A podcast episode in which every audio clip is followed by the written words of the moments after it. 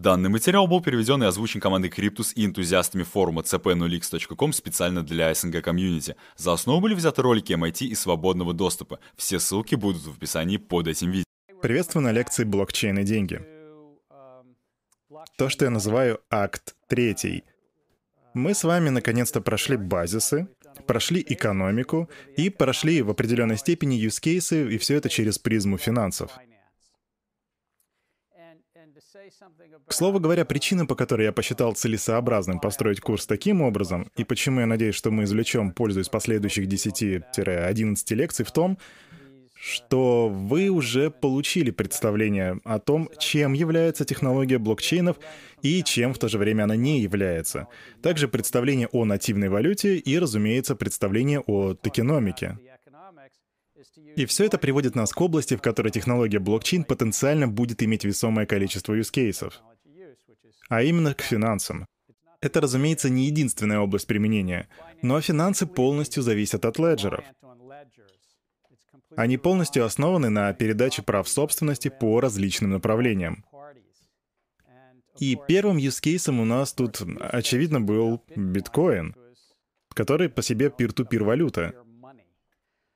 И вот я подумал, что если мы смотрим на все это с точки зрения здравоохранения, приложений для интернета и так далее, то почему бы нам не посмотреть на это с точки зрения финансов?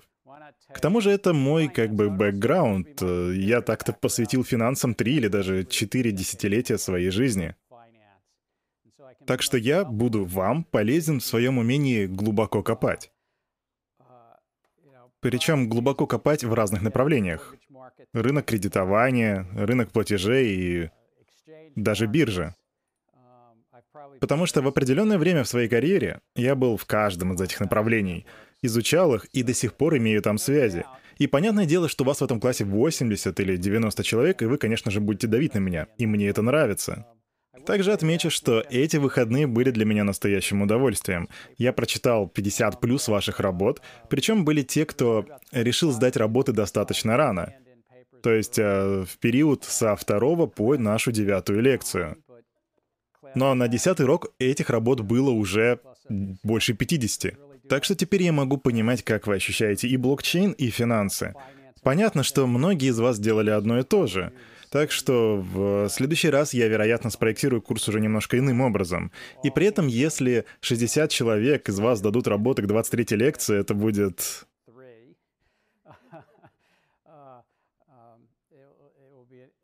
И это ваше право, я ни в коем случае его не отнимаю. Просто проверка займет очень много времени. В целом я хочу сказать две, три вещи. Что касается того, где мы сейчас находимся, мы с вами на минуточку прошли уже половину семестра. И Сабрина, и Италита, и я проделали хорошую работу, привлекая вас к участию в лекциях. Я постоянно задавал вопросы и все такое, но у нас осталось еще 12 человек, кто еще ни разу ничего не сказал. Ребята, я просто хочу с вами поработать, я не собираюсь вас мучить. И я не хочу, чтобы вы сильно беспокоились о своих оценках. Да, немного волнения вам на пользу, но не стоит переусердствовать. Но если вы еще не высказывались и не выходили онлайн, в онлайн вышло-то всего два человека, и, и обоим я ответил. Приходите ко мне, попробуйте понять, как стать частью этого комьюнити, этой дискуссии, будь то в классе или в интернете. Просто еще раз, я хочу, чтобы это для вас был положительный опыт обучения. Что же касается ваших работ, в основной массе они были очень хороши. Некоторые были даже чертовски хороши. Хотя, чего еще можно было ожидать от такой группы, как ваша? Некоторые из вас действительно заставили меня задуматься, бросили мне вызов и все такое. Но есть и иная сторона, потому что некоторая часть из вас, небольшая, не совсем попали в цель. Поэтому я хочу сказать две вещи. Во-первых, это все не об ответе на три основных вопроса. Эти вопросы вообще признаны стимулировать беседу в нашем классе. Это их задача. Этих вопросов всего три, и парочка человек просто решили на них ответить. Вам нужно составить материал из трех-четырех страниц. Пять, пять — это предел. Пара человек из вас принесли мне материал на семь страниц. И это здорово, но в этом нет необходимости. Таким образом, вы просто больше нагружаете себя. Во-вторых, я действительно пытался дать какой-то фидбэк и комментарии. Но прежде всего, что мы пытаемся понять, так это то, как тут работает экономика. Что можно сказать о реестрах, предназначенных только для добавления, и протоколах консенсуса среди других систем для записи в общий реестр.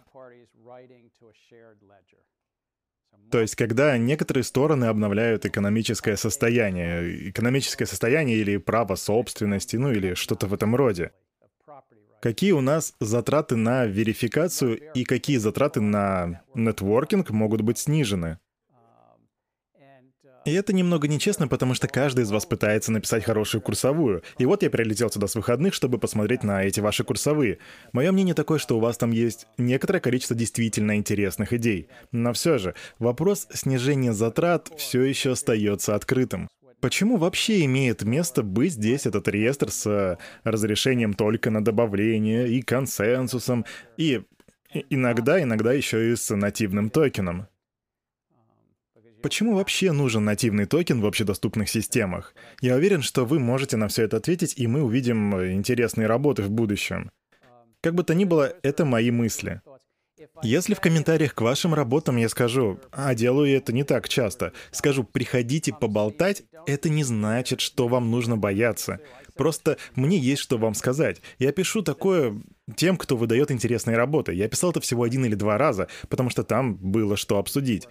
Как видите, я прохожу через все это вместе с вами, и это как мы учимся. Так что вот вам мои мысли в середине нашего с вами пути. Сегодня мы говорим о платежах. Более того, сегодня, сегодня у нас гость, Алин. Если ты хочешь поставить себе микрофон, то у меня тут завалялся один, потому что сидишь ты далеко, и я планирую мучить тебя вопросами. Что думаешь? Да не, я громким буду. Да, похоже, тебе это будет несложно. Итак, что же мы сегодня делаем? Мы будем говорить о том, что будет сохранять важность до самого конца этого семестра. Можно сказать, что это такой H2 для, для нашей лекции. Это ваши материалы для чтения. Платежные системы, леджеры и кредитные карты. Пройдемся по истории. И вот тут как раз-таки слово возьмет Алин. Прошу не путать с нашим IT Элоном. Затем мы поговорим о мобильных приложениях, которые повлияли на изменение всей платежной системы по всему, по всему миру. Затем у нас будет глобальная статистика и статистика США. И снова поговорим о биткоине и блокчейне, и в конце уже подведем итоги. И помните, будь то эта неделя, прошлая, следующая или текущая неделя, все это идет к вопросу о том, что все эти cases говорят нам о блокчейне, что все эти cases говорят нам о криптовалютах. Понимаете, моя цель здесь не сделать из вас экспертов по платежным системам. Однако, если ваш курсовой проект связан с экосистемой платежей и возможно стать предпринимателем и сделать что-то большее в этом направлении, то я считаю, что эта лекция и следующая будут для вас весьма полезными. И давайте посмотрим, что у нас будет уже после, после платежей. Там будет лекция по центральным банкам и коммерческом банкинге. Также через пару недель мы узнаем больше о цифровых валютах центральных банков, а также о том, что происходит в Швеции и с их электронной кроной, а также что думает по этому поводу Канада с их проектом Jasper, и также что думает Китай. Почему они немного озабочены этой темой? Ах да, и как частный сектор думает о стейблкоинах. Так что то, что мы там увидим, будет нечто общее между центробанками и э, частным сектором. Я только что вернулся со встречи, на которой был один из коллег Ларри. Он, он у нас из Гарвардской школы бизнеса. Профессор этого учреждения пришел, в общем, туда с проектом по стейблкоинам. Но об этом мы поговорим через пару недель. А после этого мы будем говорить об ICO, потому что нельзя себе представить курс блокчейна и деньги, если мы в нем не будем говорить о первичном размещении монет, особенно во вложенных туда 30 миллиардах. Это огромная возможность для тех из вас, кто хочет взять, так сказать, быка за рога и быть предприимчивым после нашего с вами курса. Но это также и своего рода тест. Есть ли в нативном токене некоторые атрибуты экономики? Будет ли он подстегивать проекты, будет ли выполнять, э, так сказать, стимулирующую функцию? Я так просто не сдамся, хотя знаю, что некоторые из вас придерживаются минимализма. Я, кстати, все еще думаю о скинах и геймерах. Ларри, пока тебя тут не было, мы на одной из лекций определили заядлых игроков среди нас. Поэтому мы решили называть э, скины, щиты, мечи и прочее а, такой своеобразной формой токенов в некоторых играх. Затем будет вопрос об экономии, вернее, токеномике. Мы еще вернемся к этому вопросу 15 ноября. У нас будет парочка гостей в лице Джеффа Спречера и э, Келли Лафлер, которые управляют э, межконтинентальной биржей, Нью-Йоркской фондовой биржей и другими. И они очень хорошо знают толк в сфере платежей и криптобирж. А затем мы... О, я извиняюсь, кстати, совсем запамятовал, что ICO будут аж после Дня Благодарения, так что придется немножко подождать здесь. Затем мы поговорим о бэк-офисе, этой незаметной стороне расчетов и клиринга. Затем поговорим о том, почему австралийская биржа использует приватный блокчейн, почему не что-то другое, почему Международная ассоциация свопов и дилеров использует смарт-контракты, пытаясь рационализировать потоки своих платежей. Так что мы поговорим о реальных юзкейсах смарт-контрактов и приватных клиринговых систем. Затем будет лекция о торговом финансировании и о цифровом удостоверении личности. Мне известно, что как минимум одна группа здесь делает проект по цифровому ID. Получается, что в каком-то смысле вы даже опережаете нас. В общем, это было такое ревью наших лекций. Итак, у нас было несколько статей, и некоторые из них были весьма короткими. Знаю, что у вас была неделя достаточно тяжелая, так что не знаю, сколько из вас э, успели прочитать их.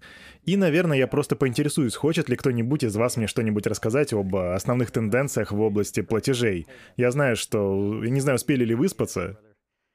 Прия, я видел твою руку, или ты просто протираешь глазки? Я все равно отвечу.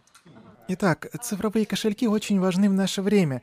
Во всех статьях признается их распространенность, особенно так, как вы это можете видеть в Китае, где если у вас цифровой кошелек, то вы платите напрямую, исключая всех посредников, которых мы не... Итак, мы видим уверенную тенденцию. Просто у меня была куча дискуссий на эту тему, поэтому давайте вносить точность. Цифровые кошельки и мобильные кошельки. Какая еще тенденция есть? Но индивидуальные платежи, как, например, Venmo, Apple Pay, Cash, ну или Zelle. Хороша. Индивидуальные платежи P2P. Что еще, Стефани? Токенизация — это как в Apple Pay, позволяет вам преобразовать данные со своей кредитки в токен. Окей, токенизация, где вы можете на самом деле превратить свою личность э, типа в токен, верно? Крис? Имеет место быть социальный аспект в платежах. Ну, вот как, например, в Китае есть WeChat. Они там потратили миллионы долларов, на вот эти вот э, да, красные конверты, которые раньше были чисто, чисто физическими, помните, да? Вот. А сейчас люди как бы пересылают их э, тысячами на Новый год с помощью этого приложения. Окей, назовем это социализацией платежей. Кто еще? Крис, Джефф? Биометрия. Биометрия. Абсолютно верно. Это еще один такой тренд. Как вы видите, здесь много чего происходит. Говорите? Я хочу еще кое-что упомянуть. Я заметил это в статье со статистикой. В общем, там а, а, чеки, количество чеков на, на, начинает падать, но значение у, их, у них увеличивается. Мне кажется, что удаленные платежи и цифровые платежи не фиксируют суммы. То есть, когда у нас платеж выше а, тысячи, тысячи долларов, то... Верно. И я думаю, что это связано с небольшими значениями. По большому, по большому счету, лишь немногие из нас выписывают чеки. Так, эксперимент. Э, кто из вас за последний месяц хотя бы раз, хотя бы раз выписывал физический чек? А у скольких из вас там сумма была меньше 100 долларов? Немного, как я вижу. Я сам даже не помню, когда в последний раз выписывал физический чек на сумму меньше 100 долларов. Ну, а если ваш ребенок ходит в школу, и эти школы возят, например, на экскурсии? Не-не-не, я не осуждал никого, я не пытался. При, прости. Пожалуйста. И все же эти чеки нужны уже для крупных сумм. Иногда чеки на аренду еще, хотя, кстати, я их, допустим, оплачиваю онлайн. Активная неразборчивая речь. Ага, еще один тренд. Вы, кстати, сказали Ripple и, и кто еще? Chain. А они уже работают или они только должны запуститься? Ну, Ripple работает, особенно в Японии и в Корее. Окей, какие уроки люди могут извлечь? Мы еще поговорим с вами об МПС и об Alipay и так далее. Но вот вопрос. Какие уроки? Кэлли? Ну вот, например, те, что я извлекла. Мне понравилось в одной из статей, а, в которой раскрывались тенденции в Китае. В статье они собрали тренды разных стран и представили на этой основе э, статистику. А, и мы видим множество стран, где люди не считают, что их платежные данные защищены в должной мере на мобильных устройствах и до других девайсах. И такая ситуация мешает им войти в эту новую цифровую платежную эко экосистему. Окей, ты, видимо, говоришь про статью от World Pay. Кто из вас ее прочитал, нашел в ней свою страну и узнал о ней что-то новое? Там вроде как было всего по одной странице на страну, так что многое там узнать особо не получится, но все же. Альф. Я, кстати, не помню, чтобы там была страница об Эфиопии. Да, там ее не было, к сожалению. Но, к слову об МПИСа, там история большого успеха в Кении, проделана большая работа. Об этом много говорили, об э, распространении мобильных платежей, кошельков и так далее. Но стоит отметить то, что они могли бы привлечь клиентуру, сотрудничая с видимыми сетями. И опять же, чтобы быть привлекательными для других компаний, мы должны иметь определенный а, статус. Вы не можете быть абсолютно децентрализованными или автономными. Вообще, я прежде всего имел в виду МПИСа, которая находится в Кении и о которой вы все читали. Но все это происходит из мобильных телефонов. Люди торгуют ценностями прямо на их телефонах, и зачастую это минуты трафика. Таким образом, сеть пользователей была такого своего рода магазином в Кении, где можно было прийти и получить э, свои минуты трафика. Джихи? А, я бы хотела поддержать тему MPIS а, в дополнение к простому я имею в виду удобные и низкие транзакционные издержки, такие как в MPIS, были бы а, очень полезными в делах о коррупции. То есть порядок вещей позволял бы уменьшить коррупцию. Верно, верно. Был даже пример в Афганистане. Кто-нибудь читал об этом? Полицейские там внезапно осознали, что им, оказывается, повысили зарплату на 30%, когда государство начало платить им напрямую. Пр просто посредник или посредница были убраны. Я просто хотел это выразить гендерно-нейтрально. Но кто бы там ни был, возможно, это все же был посредник, потому что это же Афганистан. Какие же проблемы присутствуют при трансграничных платежах? Я так понимаю, тут примерно половина из вас сталкивается с трансграничными платежами. Так какие же проблемы с трансграничными платежами вы заметили при прочтении статьи или при проживании своей жизни здесь? Ну, я скажу, что очень много большое количество поставщиков таких услуг, как вот из конца в конец. Я имею в виду, тут очень много уровней, и было бы было забавно узнать, как деньги просто на самом деле можно переместить по всему миру. Дело в большом количестве посредников. Просто горы посредников. Что еще? Затраты тоже имеет место быть. Так что давайте-ка... Давайте-ка, кстати, я вам представлю ваш, нашего гостя сегодня. Можешь встать, пожалуйста? Итак, Алин — это глава инициативной группы цифровой валюты здесь у нас в MIT, а конкретно в Media Lab. Работает над решениями второго уровня и Lightning Network. Но до MIT он был вице-президентом First Data. А, это провайдер платежных систем. У него под началом было около 200 человек и большой бизнес в 200 миллионов долларов. Это же была прибыль, а не убытки, да? Прибыль же обычно лучше убытков, если я не ошибаюсь, верно? Затем Алин провел три года, занимаясь стартапами, так что он человек, который интересуется блокчейнами и цифровой валютой, и он об этом расскажет. Но если вас интересуют стартапы вне платежных систем, в них он тоже очень хорош. И он будет здесь с нами сегодня и в четверг. Так что теперь у нас есть профессионал, который сможет меня поправить, когда я начну говорить ерунду. Однако, этот человек является частью блокчейн-сообщества здесь у нас в MIT. Итак, платежные системы. Что же это такое? Это, разумеется, перевод денег, но на каких-то уровнях это способ делать поправки в леджерах и вносить в них же изменения. Потому что Ledger — это место, где мы храним деньги сейчас. Потому что в нашем цифровом мире мы всегда записываем эти данные в реестры, а значит у нас присутствует фаза авторизации, фаза клиринга и фаза окончательного расчета. Кто-нибудь из вас, кроме Алина, желает рассказать, что же такое авторизация платежа? Как авторизовать платеж? Этого не было в ваших материалах, но это должно быть у вас в голове, так чтобы вы могли ответить на этот вопрос. Так, Том-Том посмеялся, значит, отозвался. Да я просто пытался как, как описать это, при этом не используя слово «авторизация». Это напоминает мне время, когда я был новичком в классе английского в а, университете в Пенсильвании, и мне нужно было описать слово «телефон» без использования слова «телефон». Но я думаю об этом как о цифровой системе, которую мы, которой мы все пользуемся. И это типа, когда вы нажимаете кнопку «Отправить у себя в Venmo», вы авторизуете учетную запись, и деньги уходят из вашего леджера в другой. Итак, ты использовал слово «авторизовать», чтобы описать слово «авторизовать». Окей, ну давай теперь... Э, кстати, напомните ваше имя. Дэн. Я думаю, вы одобряете фактически перевод денежных средств. Вы типа говорите «ок» и... Верно, верно. А ваше имя? Авива. Рад вас видеть. Ну, я думаю, это должно быть связано с QIC, AML и авторизацией личности отправителя и источника денег а также из какой страны они поступают. И если вы превышаете порог, определенная сумма, то финансовые учреждения инициализируют дополнительные проверки, а, чтобы... Итак, большинство систем делают то, о чем говорит Авива и Дэн. Они должны знать, что это за человек, кто отправляет деньги, и они должны видеть его баланс на аккаунте, так чтобы удостовериться, что этот человек тот самый человек, и, ну, хотя бы в цифровом смысле этого слова, и у него есть определенное количество а, средств на его счету. И у них есть законная возможность перемещать все эти деньги. Вот э, так это можно выразить без слова «авторизовать». Клиринг.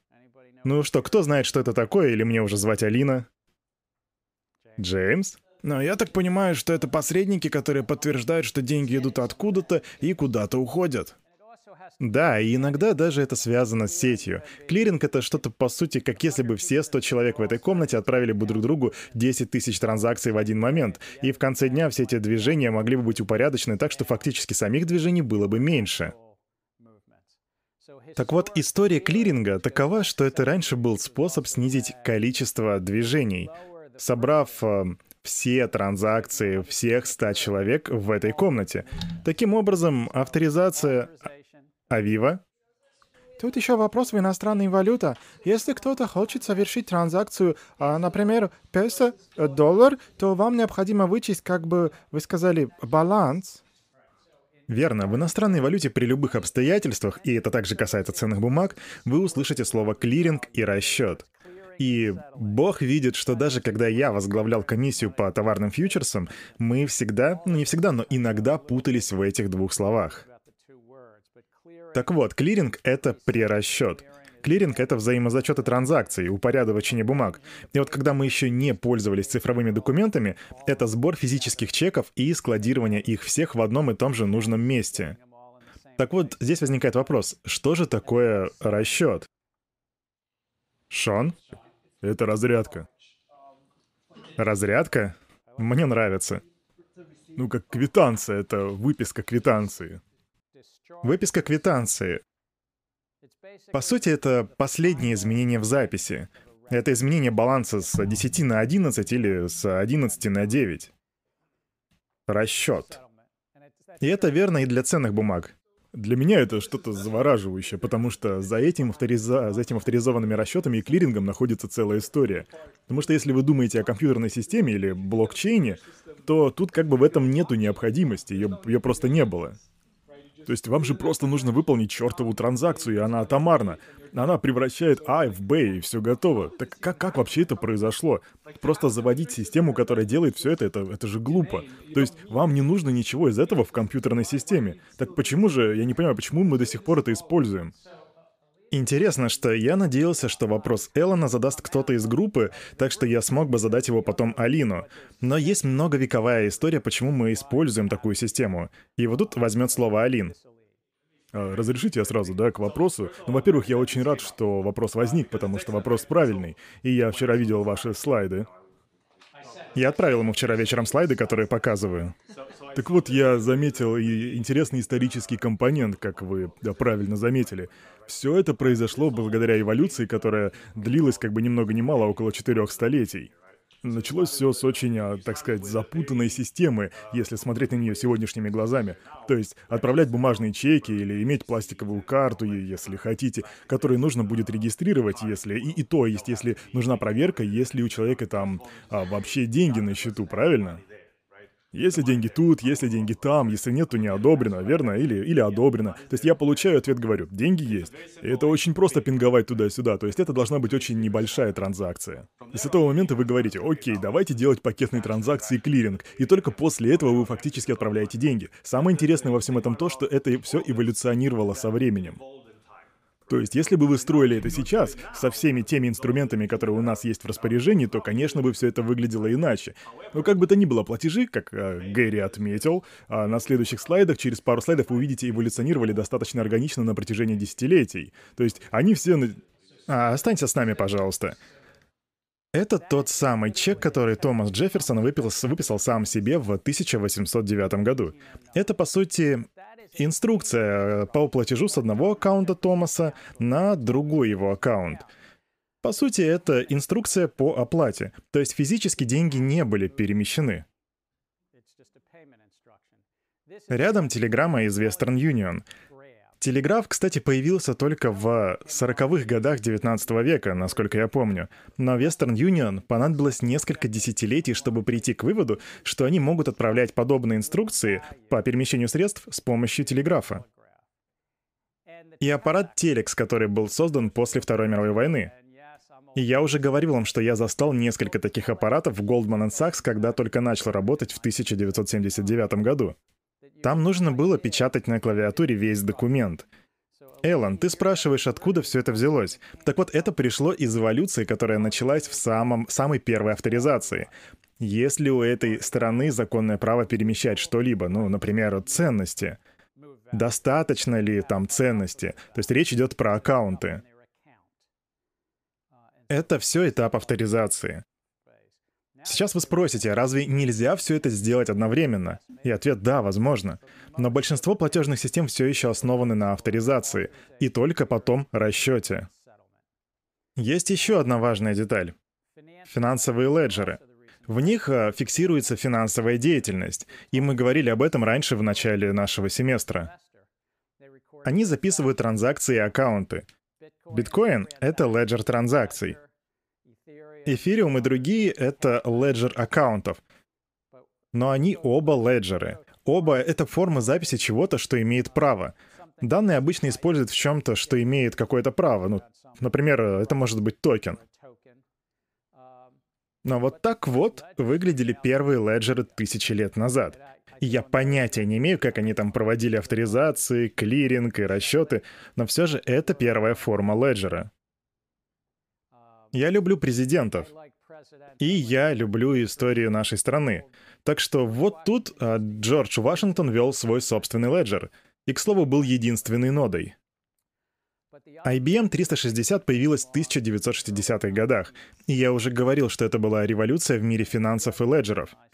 Потом прошло еще 14 лет, вроде бы это было начало 70-х годов, когда на Уолл-стрит обрушилась лавина бумажного документа оборота. И были бумажные, то есть тогда же были физические документы. Из-за этого им пришлось даже закрыть Нью-Йоркскую фондовую биржу на, по-моему, на один день или, или даже на два дня. Потому что они опаздывали на, если не месяцы, то недели в клиринге. Авторизация это уже была пройдена, а вот тогдашние тенденции клиринга ценных бумаг были неэффективны. И даже вышло постановление от Конгресса по централизованному клирингу и расчетах. А, это ДТКК. А, была, по сути, организована для того, чтобы выбраться из этой, э, скажем, бумажной ямы. Возможно, причиной того, что она вообще появилась, было появление центрального леджера. Это можно считать ответом на ваш вопрос? Думаю, теперь мой вопрос несколько изменился. А можно с вами потом после лекции поговорить? Конечно. Хьюго, у тебя тоже был вопрос? Да, я для себя кое-что уяснил. Но я так понимаю, решение это было в чеках. Но все же, а как тогда работали денежные переводы? Ты имеешь в виду наличные? Да, потому что сейчас у нас цифровые переводы, так что все достаточно легко управляется. И вот э, вы говорили тогда о приватных транзакциях, когда э, вы даете мне 10 долларов, и по сути они остаются, транзакция становится анонимной, об этом никто не узнает. Сейчас все записывается на камеру, так что надеюсь, ты вернешь мне эту купюру назад. Теперь возьми это. Возьми, возьми, возьми. А так, вы помните, как называется этот судебный процесс, помните, да? Шотландский иск. Кто помнит название? Я не помню. Дело Кроуфорда. Но вот в чем суть. Что написано на этой купюре? Федеральный резерв? Выходит, что это документ Федеральной резервной системы. Это документ Федеральной резервной системы, что значит, что это обязательство Центрального банка, ну или правительства США. Это все социальная конструкция. Мы уже проходили это, и это не значит, что эта купюра обеспечена, не знаю, комнатой золота или пшеницей. Хотя в Форт Ноксе есть немного золота. Но это форма транзакции в леджере. Если вы приглядитесь внимательнее, то что вы увидите на верхнем углу? Соединенные Штаты Америки? Но нет, там же есть серийный номер. На каждой банкноте есть серийный номер. И этот э, уникальный номер, по сути, привязывает ее к леджеру в Федеральной резервной системе. Это, по сути, токенизированная квитанция из леджера. И вот я вручил ее тебе, и это было анонимно. Ну, то есть не совсем анонимно, потому что нас снимали на камеру, но это было анонимно, потому что это токенизированная бумага. Хотя на самом деле это не бумага, это лен. Кстати, кто-нибудь знает, кто является единственным производителем полотна, который идет на изготовление банкнот Федерального резерва? Крейн. К-Р-А-И-Н. Это компания, которая с которой заключен контракт. Но отвечая на ваш вопрос, это токенизированная форма для специального сериализованного леджера Федрезерва. Получается, что это работает только тогда, когда он входит в учреждение и выходит из него, верно? Если она у меня, я сам ее передам кому-нибудь, то... Например, Джеймсу. Прежде чем она поступит в банк, то такие транзакции не отслеживаются. Абсолютно верно. Да-да, все верно. Да, и мы продолжаем идти дальше. За последние 50 лет наблюдается активная тенденция. И так вот, э, например, за 200 лет, вообще 200 лет назад вообще все было анонимно. Но с приближением к 20 веку все начинает принимать цифровую форму. И вот даже в начале 20 века коммерция, большая коммерция, уже вошла в банковскую систему. Но за последние 50 лет, и уж точно за последние 20 лет, мы почти полностью оцифровались в развитых странах, но еще не полностью в странах со средней экономикой. И это все также связано с леджерами, и мы вернемся, кстати, к этому попозже. Кредитные карты. Первым случаем, где были описаны кредитные карты, была книга 1880 года, в которой говорилось, как будет выглядеть мир 2000-х годов. В книге около 15-20 раз использовалось слово «кредитная карта», то есть они там описали будущее этих кредитных карт. Лично я книгу не читал, но мне нравится, что они уже описали это в 19 веке. Фактически же использование кредитных жетонов, если не кредитных карт, началось как раз-таки в конце 19 века. Идея здесь была в том, чтобы делать жетон, предназначенный для конкретного продавца. А вот к 1920 году их уже использовали для получения бензина, тогда как раз стали популярными автомобили. Но это не были кредитки общего назначения, это были кредитки узкого направления. Так что воспринимайте их как специальные кредитные токены. В 1940-м кто-то в Бруклине в Нью-Йорке ввел инновацию, которая заключалась в создании токена широкого профиля, который бы давал кредит более чем у одного продавца, чтобы это было удобнее. И как только это случилось, кредитные карты стали популярными. Первая из них в США была Dinner's Card, а затем American Express в конце 50-х. А затем уже подключились и Bank of America и решили предлагать кредит другим банкам. И образовалась сеть. Bank of America был калифорнийским банком. Это был не тот банк, которым вы видите его сейчас. Он располагался только в Калифорнии. И они захотели сделать сеть по всем Соединенным Штатам. И эта сеть получила название — Visa. Это был общий сервис совместной работы нескольких банков по всем штатам. Но вопрос был вот какой. Карты-то нужно обрабатывать. Кто-нибудь из вас вообще видел, как обрабатываются карты на аппарате слева? Ну или посередине в США или в Европе? Думаю, что вы не... Ну, импринтеры все еще существуют, кстати. Есть некоторые таксисты, которые могут принять э, плату вот таким вот образом. Так что да, они существуют. Значит, они все еще существуют. Но технологии двигают нас вперед, и сейчас мы переходим уже к современным платеже платежным системам. И я думаю, Алин мне тут поможет. У вас есть условный клиент. Вы увидите это наглядно, но я отмечу, что это сложная система. И у клиента есть банк-эмитент. Допустим, этот клиент — это я, Гэри Генслер, а банк — это Bank of America. И я могу использовать кредитную карту, чтобы проинструктировать свой банк. Я могу использовать чек и могу использовать карточку. Я в реальной жизни, кстати, пользуюсь всеми этими. То есть я пользуюсь и кредиткой, и дебетовой картой, и чеками. То есть я могу давать инструкции по каждой из них, хотя есть и другие способы. Допустим, можно использовать телеграммный метод. И вот в США, кстати, я могу даже попросить их отправить платеж автоматизированной клиринговой палатой, АКП. Медленно, но дешево. И это занимает пару дней, да, по-моему? Но это на самом деле в худшем случае. АКП какое-то время находились под давлением, и теперь они фактически предлагают достаточно быстрые транзакции. Обычно в электронном виде так или иначе все быстрее, а АКП — это традиционно медленная история.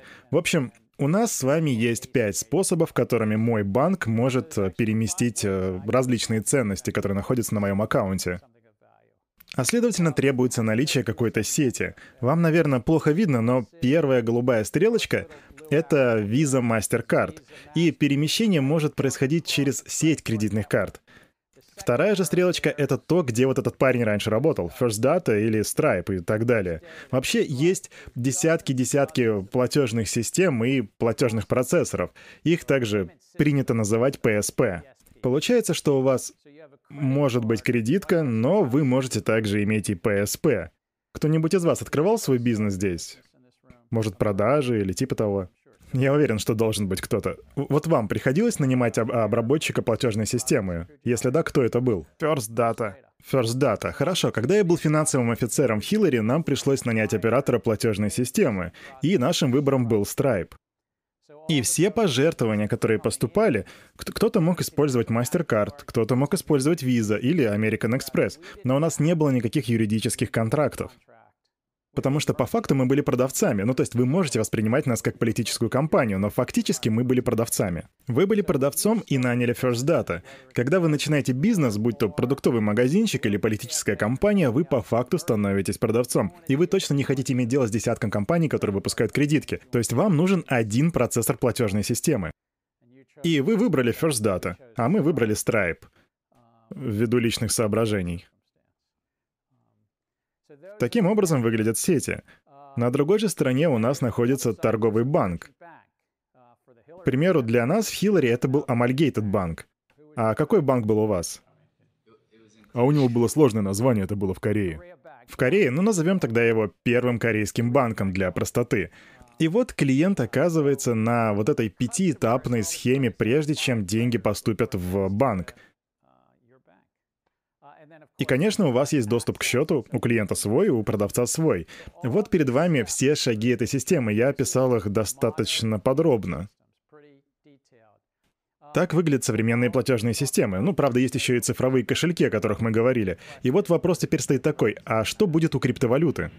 Прежде чем понять цифровые кошельки, вам нужно понять поток платежей. И ответ отчасти на то, зачем нужна авторизация, клиринг, расчет в том, что у нас есть много этапов в этой большой системе. Вот так выглядит база. А теперь цифровые кошельки, и вы можете добавить сюда биткоин, и вопрос только в том, позволяет ли крипта пропустить все шаги посередине. И могут ли цифровые кошельки сделать это в свою очередь? Суть в том, что цифровые кошельки должны делать все то же самое. Они должны хранить ценности, должны авторизовывать и должны быть эквивалентом должен быть эквивалент клиринга. И затем а, перемещать, что является расчетом. И теперь комиссии. Ты хочешь... Да, да, да, пожалуйста, пожалуйста. Да, я бы хотел кое-что добавить, просто пару моментов. Вы должны для себя осознать, что эта система в первую очередь создана банками для банков. То есть э, тут все наглядно, да? Вся цепочка создания ценностей, которую мы пройдем позже, по сути основывается на клиенте, который хочет произвести оплату конечному получателю. Ну, например, продавцу или типа того. Продавцам вообще очень нравится получать баблишко, и понятно, что для этого нужен субъект с таким намерением. И такое намерение может проявляться по-разному. Но как бы то ни было, это приводит нас вот к вот этому вот черному ящику, куда стекаются все средства. Сейчас уже этот процесс по сути автоматизирован, и тут вы можете видеть самый, как мне кажется, недооцененный аспект а, во всей банковской цепочке. Подумайте о каждом разе, когда вы приходите к продавцу или заходите на сайт в, каком, ну, в таком ключе, кто управляет всей этой точкой доступа. И это очень важно. Возможно, у вас в голове есть решение получше, и если так, то интеграция его, возможно, изменит игру, то есть если вы его интегрируете. Потому что вы будете проходить через ту точку, где накапливается ценность, и если ее не упразднить, то мы вряд ли увидим какие-либо значимые изменения по итогу в ближайшее время. Мы же с вами думаем о серьезных изменениях, верно? К слову, сейчас что-то поменять — это достаточно сложный процесс, так что держите это в голове, хорошо?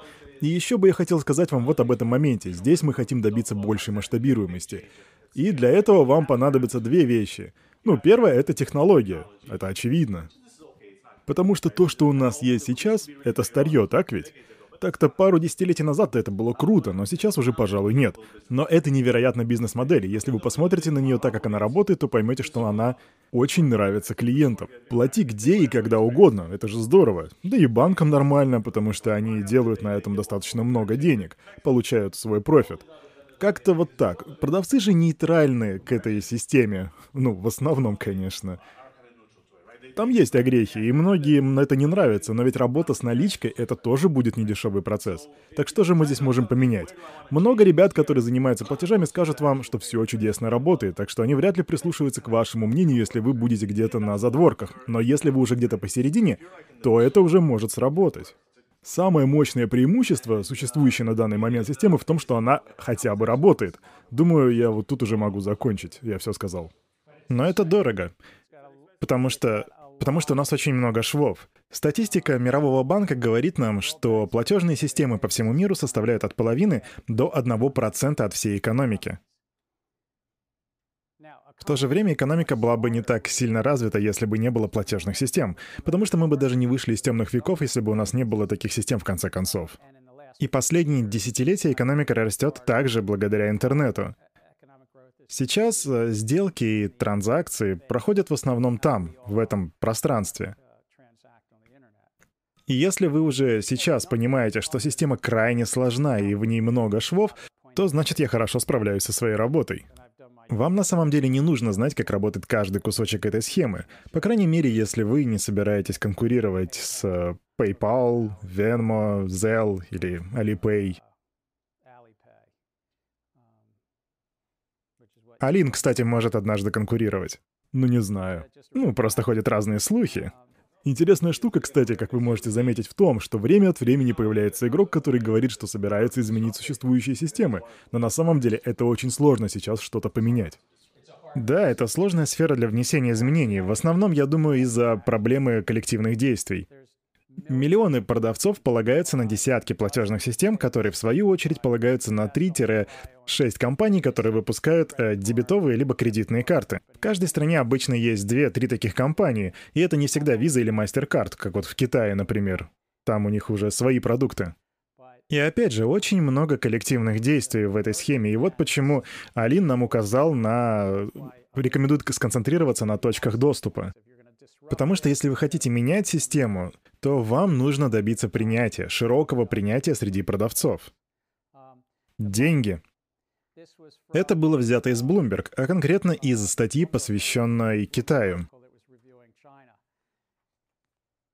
В США на каждую покупку в 100 долларов приходится 2 доллара и 75 центов комиссии, что значит, что если у вас транзакция на 1000 долларов, то это будет 27 долларов комиссии. Когда я работал финансовым директором Хиллари, то у меня были мысли. Если вдруг найдется кто-то достаточно щедрый, чтобы задонатить нам 2700 долларов, что это является законным лимитом для политического кандидата, то мы заплатим 70 долларов за вот за вот это. За то, чтобы помочь выбрать президента. Или на компанию в 1 миллиард долларов это уже будет 2,7%, это 27 миллионов. Потому что мы брали чеки с некоторых э, доноров.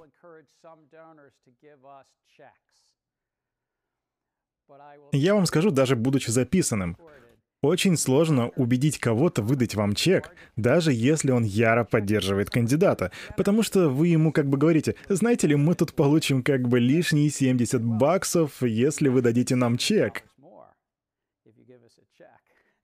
Давайте-ка я кредиткой лучше оплачу. Вопрос? А как это выглядит, когда вы отдаете больше, ну, вернее, 27 сотен, и 70% комиссии получается 2770, правильно ведь? А вот это уже юридические вопросы для парней из Федеральной избирательной комиссии. Но мы вообще-то задали этот вопрос. Мы спросили и получили ответ, что это не разрешено. Потому что это выходит за рамки установленных лимитов, которые определяются федеральными законами. То есть это будет считаться уже как, как взнос в 2770 долларов.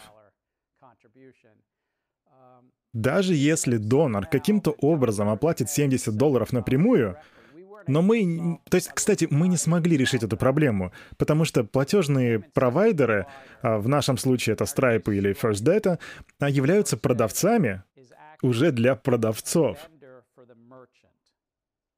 Потому что политическая компания, по сути, это продавец. Вот так вот. Шон?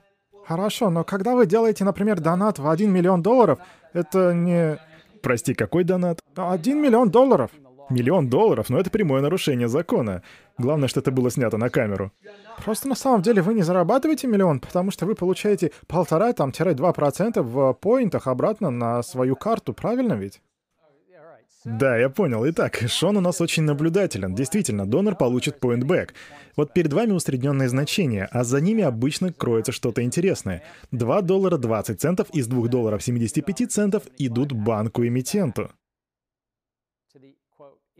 Вот, например, если вы делаете что-то через Bank of America, то он может выдать вам поинты, причем достаточно щедрое количество, иногда до половины суммы. То есть вы можете получить 1 доллар за каждые потраченные 100 долларов, или, например, вы можете получить 1 поинт за ту же сумму. Но ты прав, были некоторые доноры, которые использовали American Express и получали за это point back. И если они, допустим, донатили тысячу долларов, не миллион, то они получали обратно а, около 10 поинтов. Так что да.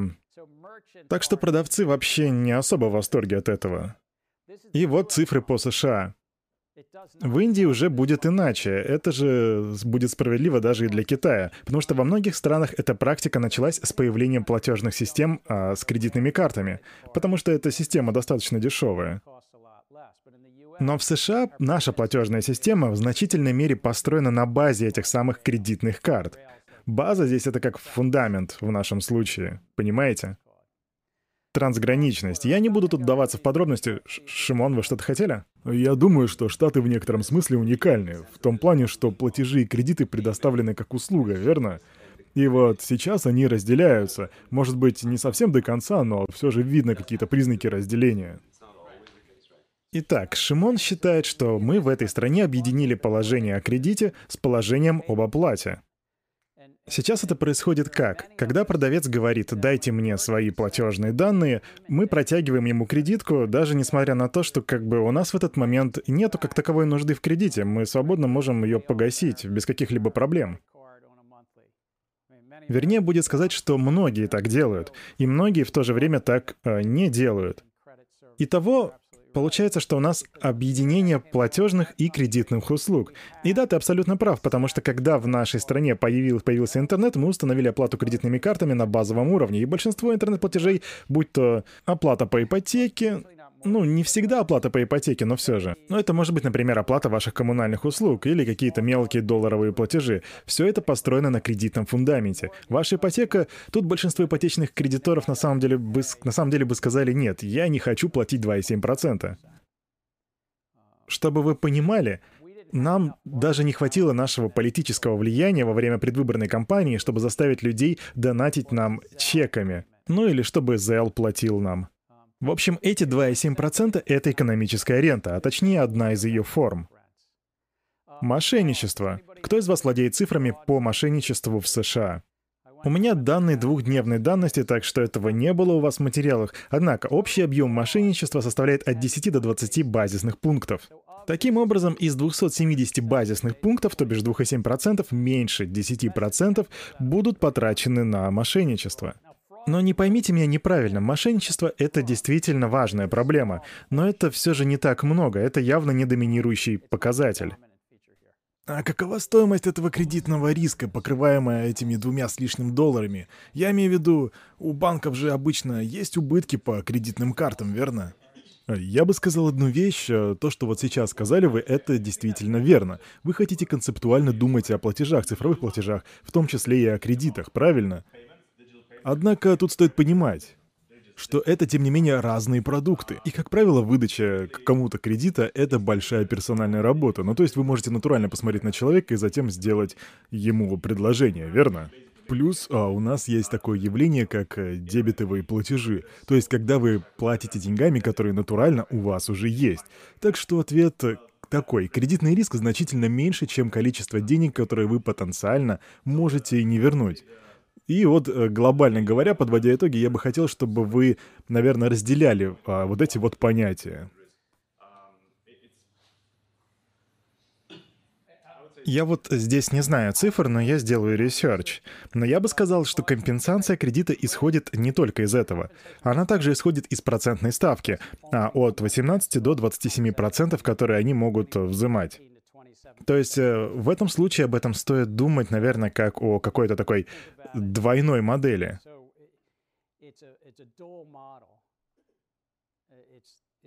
Тут речь не столько о платежах, сколько о использовании этого фундамента из кредитных карт в качестве платежей.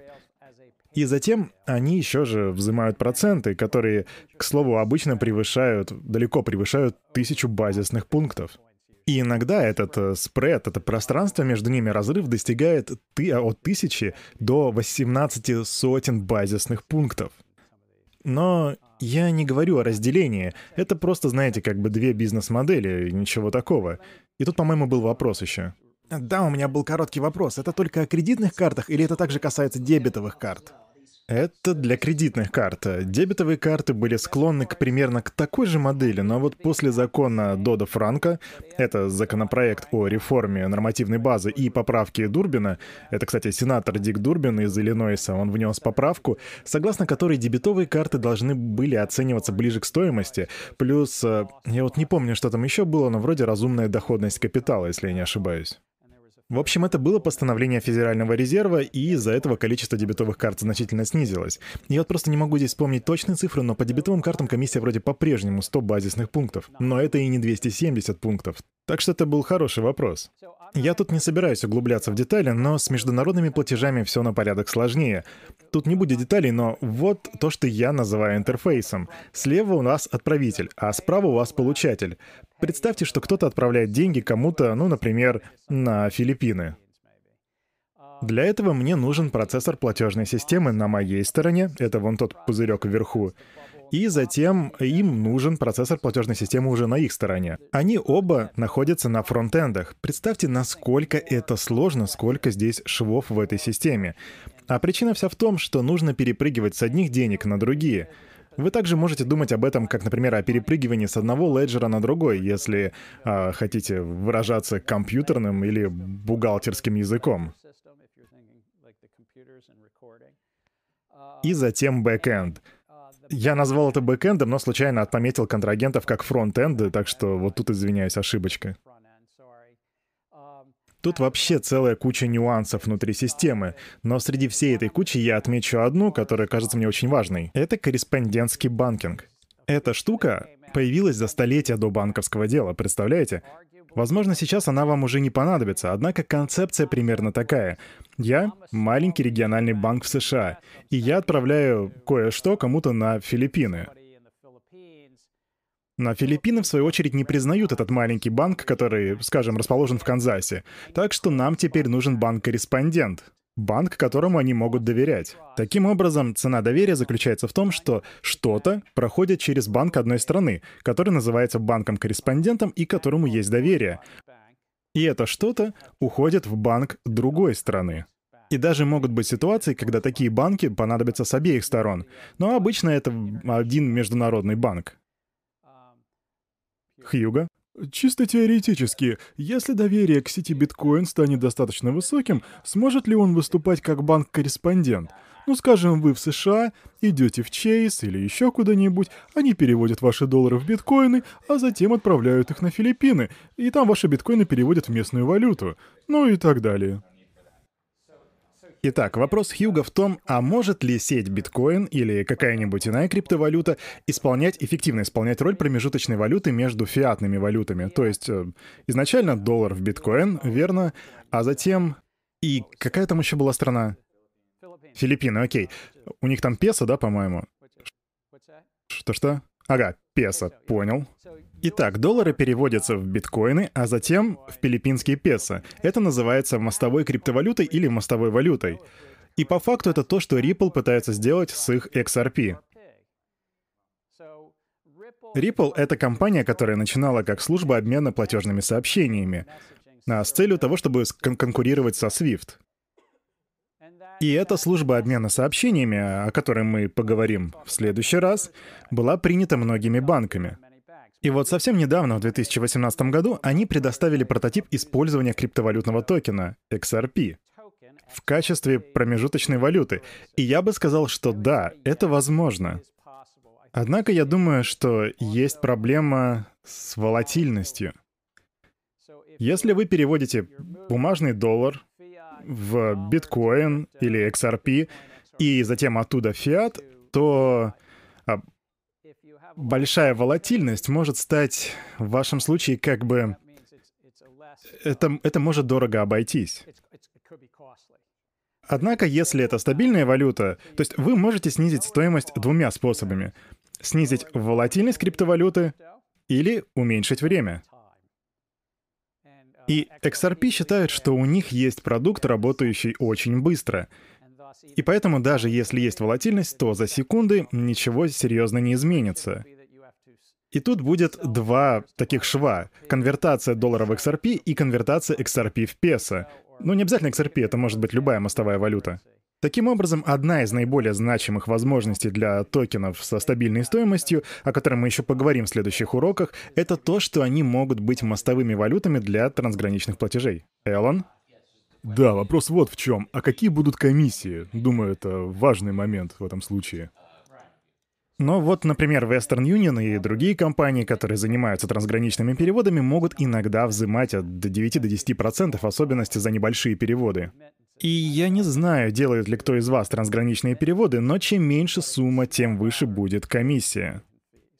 Если же это крупные многомиллионные транзакции, то вы в таком случае попадаете под действие корпоративного казначейства. Так что то, что касается платежных систем на основе блокчейна, вам всегда стоит держать в голове, нацелены ли система на мелкие розничные транзакции, где вы пытаетесь попасть э, в комиссию от 8 до 10%. Ну, то есть, если речь идет о суммах от 50 до 200 долларов, то есть вам нужно будет придумать, как э, снизить так называемую структуру затрат. Если же, наоборот, сумма в несколько миллионов долларов, то тут имеет место казначейство, как, например, Fortune 500 или World 1000 или какие-либо другие, то вопрос уже здесь будет э, стоять в швах и будет выражаться в базисных пунктах. Но опять же, мостовая валюта, э, мостовая криптовалюта может помочь с функцией казначейства.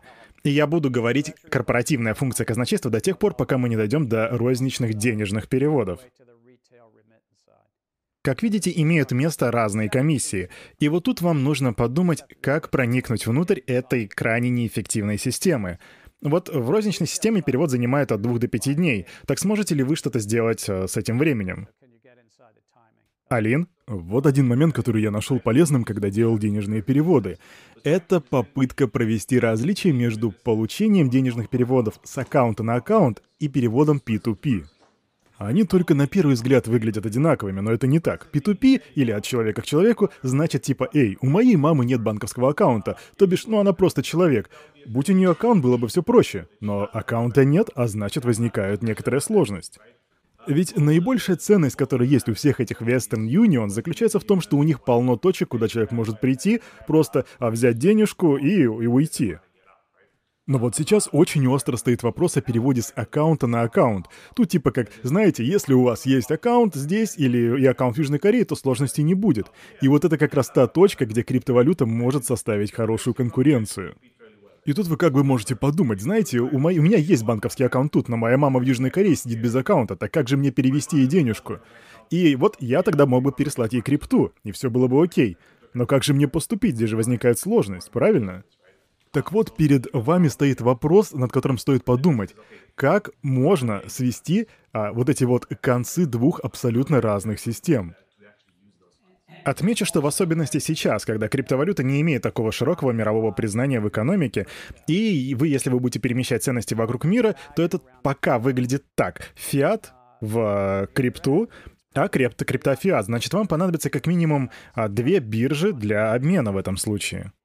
И вот тут должна быть сохраненная ценность. Ведь многие люди хотят сохранить ценность в случае с криптой. И опять же, пока система не станет больше, она не станет э, средством перемещения ценности, по крайней мере, в широких экономических кругах.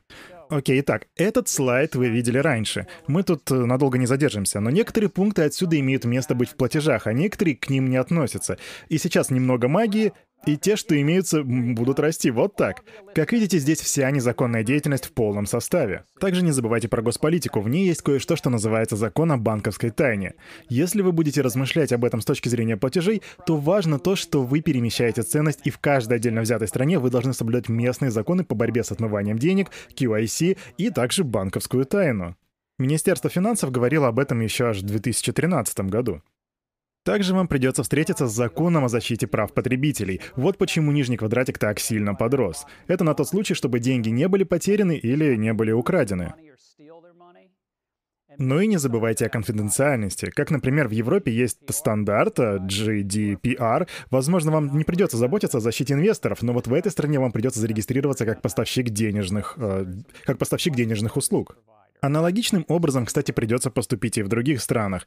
Это для расширения вашего кругозора. И по мере того, как мы рассматриваем всякие use cases использования H2, я буду также поднимать вопрос по типу «А не забыли ли вы о государственной политике?» Возможно, вам не придется беспокоиться о SEC. Возможно. Но не забывайте, что какой-нибудь стейблкоин может быть объектом, который торгуется на бирже.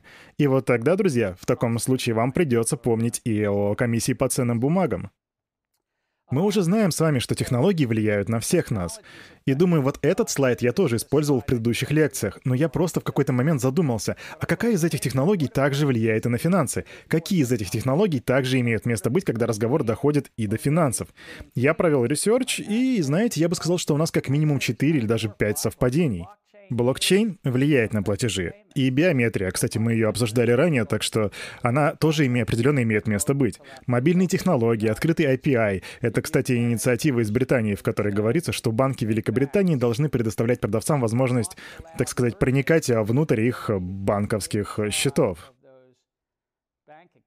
Это называется открытый API, потому что там есть интерфейс непосредственно для банковских аккаунтов. И даже роботизированный сбор данных, RPA. Я думаю, что все эти пункты подходят к платежам. Или, знаете, может быть, даже все восемь подходят. Может быть, облачное хранение и машинное обучение тоже тут, но лично мне думается, что эти пять точно подходят. Таким образом, можно утверждать, что блокчейн — это вещь, которая меняет платежные системы. Но она не единственная. Кто помнит ранние попытки 90-х годов? Там было множество способов заработать цифровые деньги в 90-х. Мы об этом говорили с вами вроде на одной из первой лекций нашего курса. По сути, почему они все потерпели неудачу? Кто помнит почему? Они не решили проблему двойных расходов. Они не решили проблему двойных расходов. Так вот, э, технология биткоин, блокчейнов, э, согласно консенсусу Накамото, это решение проблемы двойных расходов. Конечно, это не на 100% идеальный продукт, все еще есть шероховатости, но проблема двойных расходов тут э, решается. До биткоина у нас было множество мобильных платежей. И, к слову, после его появления тоже. И, знаете, я бы хотел провести последние минуты лекции, болтая о том, какие же уроки здесь можно усвоить. Первый у нас в очереди Alipay и WeChat. Кто расскажет нам о них? Ведь по-любому среди... Кто из вас использует Alipay или WeChat на своем телефоне? Талита, хочешь нам что-нибудь рассказать? Нет? Крис? Ага, ну WeChat создавался изначально как просто чат. Таким образом, там скопилась большая база пользователей, что делает их в какой-то мере похожими с Alipay. Так что, по сути, как только у них все было готово, они решили, что самое время монетизировать продукт, и тогда добавили сверху платежную систему. Выходит, что когда Alipay и WeChat только запустились, они были задуманы как средство коммуникации. По сути, текстовые чаты, верно? И Alipay были типа как вот э, Шон... Шон, могли бы назвать это китайской смесью eBay и Amazon? А, да, P2P. P2P? А, B2B. P или P? Alibaba — это B2B платформа, по сути, платформа электронной коммерции, но предоставляет она комбинированные услуги. И вот те платежные каналы, я думаю, это не сюрприз, но Китай не был так нацелен на кредитные карты, как, например, США, и имел в своем распоряжении гораздо меньше банков. Так что эти две компании решили проблему, которая стояла на тот момент, так как а, у них не было... Ну, то есть они решили ее, пока у них появлялись банки и кредитные карты. Более того, эти системы еще и дешевле, чем в США с нашими 270 базисными пунктами. И у вас в материалах была статья, в которой говорилось, что платежная система США может быть потрясена. Я не знаю, чем все кончится, но, возможно, те две компании неплохо нас так взбодрят. А что насчет МПСа? У кого-нибудь на телефоне установлена МПСа? Нет? Кто расскажет, что это такое? По сути, это телефон, ну, в смысле, минуты. В каждой из этих трех систем Центробанки видели традиционную банковскую функцию — платежи. И также еще одну функцию — сбережение средств, которые выполнялись не банковскими организациями. И как вы думаете, что сделали центральные банки и официальный сектор? Ну, просто они взяли и начали контролировать те компании. Например, вот э, сейчас очень э, сильно обсуждается вопрос МПЕСа. Фактически, правительство Кении э, начало контролировать доверительное хранение, в смысле траст. Так что даже Водофон вышел из бизнеса. Давай-ка тут разберемся. Итак, официальный сектор сказал, «Воу, тут бы нужно добавить государственные политики, отрегулировать их». И затем они сказали, ну, в случае с Кенией, здесь должен быть траст. И ценность, сохранение ценности должны быть привилегией банковских систем. Буквально. Так что получается, что все эти... Эрик? Я просто хотел добавить еще один пример для вашего списка, который противоположен потому что тому, что было описано. Далее говорит с непонятным латинским акцентом. Прости, панель Перу? Модель Перу. Ага. И это начал бывший министр производства Перу, который э, действительно думал о том, что здесь, как это сказать, есть да, потенциальная проблема. И она начала обзванивать все местные банки, всех местных операторов связи. Затем объединила их всех вместе и создала модель, которая, а, если перевести с испанского на английский, называется а, что-то вроде «мобильный кошелек». И в 2016 год он а, начинает представлять из себя средства финансовой интеграции для обеспечения слоев населения и тех людей, у кого нет банковский счет.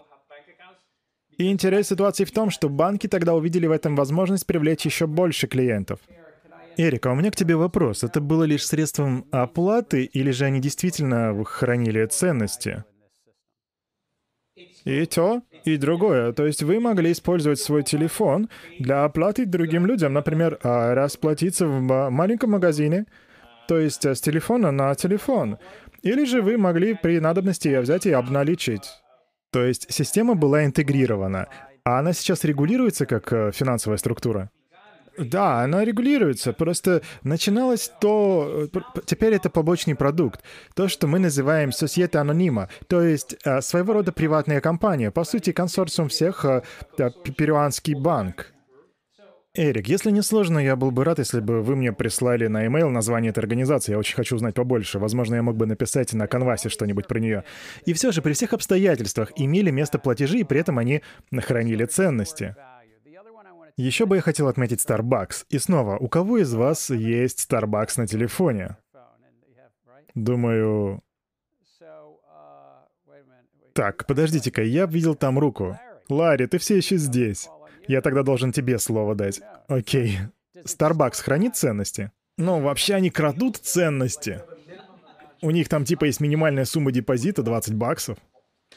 И когда они заканчиваются, они требуют пополнения, так что, по сути, они присваивают эту двадцаточку себе и держат ее. Значит ли это, что они берут деньги с твоего банковского счета? То есть ты им дал авторизацию. Кстати, снова возвращаемся к слову авторизация. Чтобы они могли снимать деньги с твоего счета.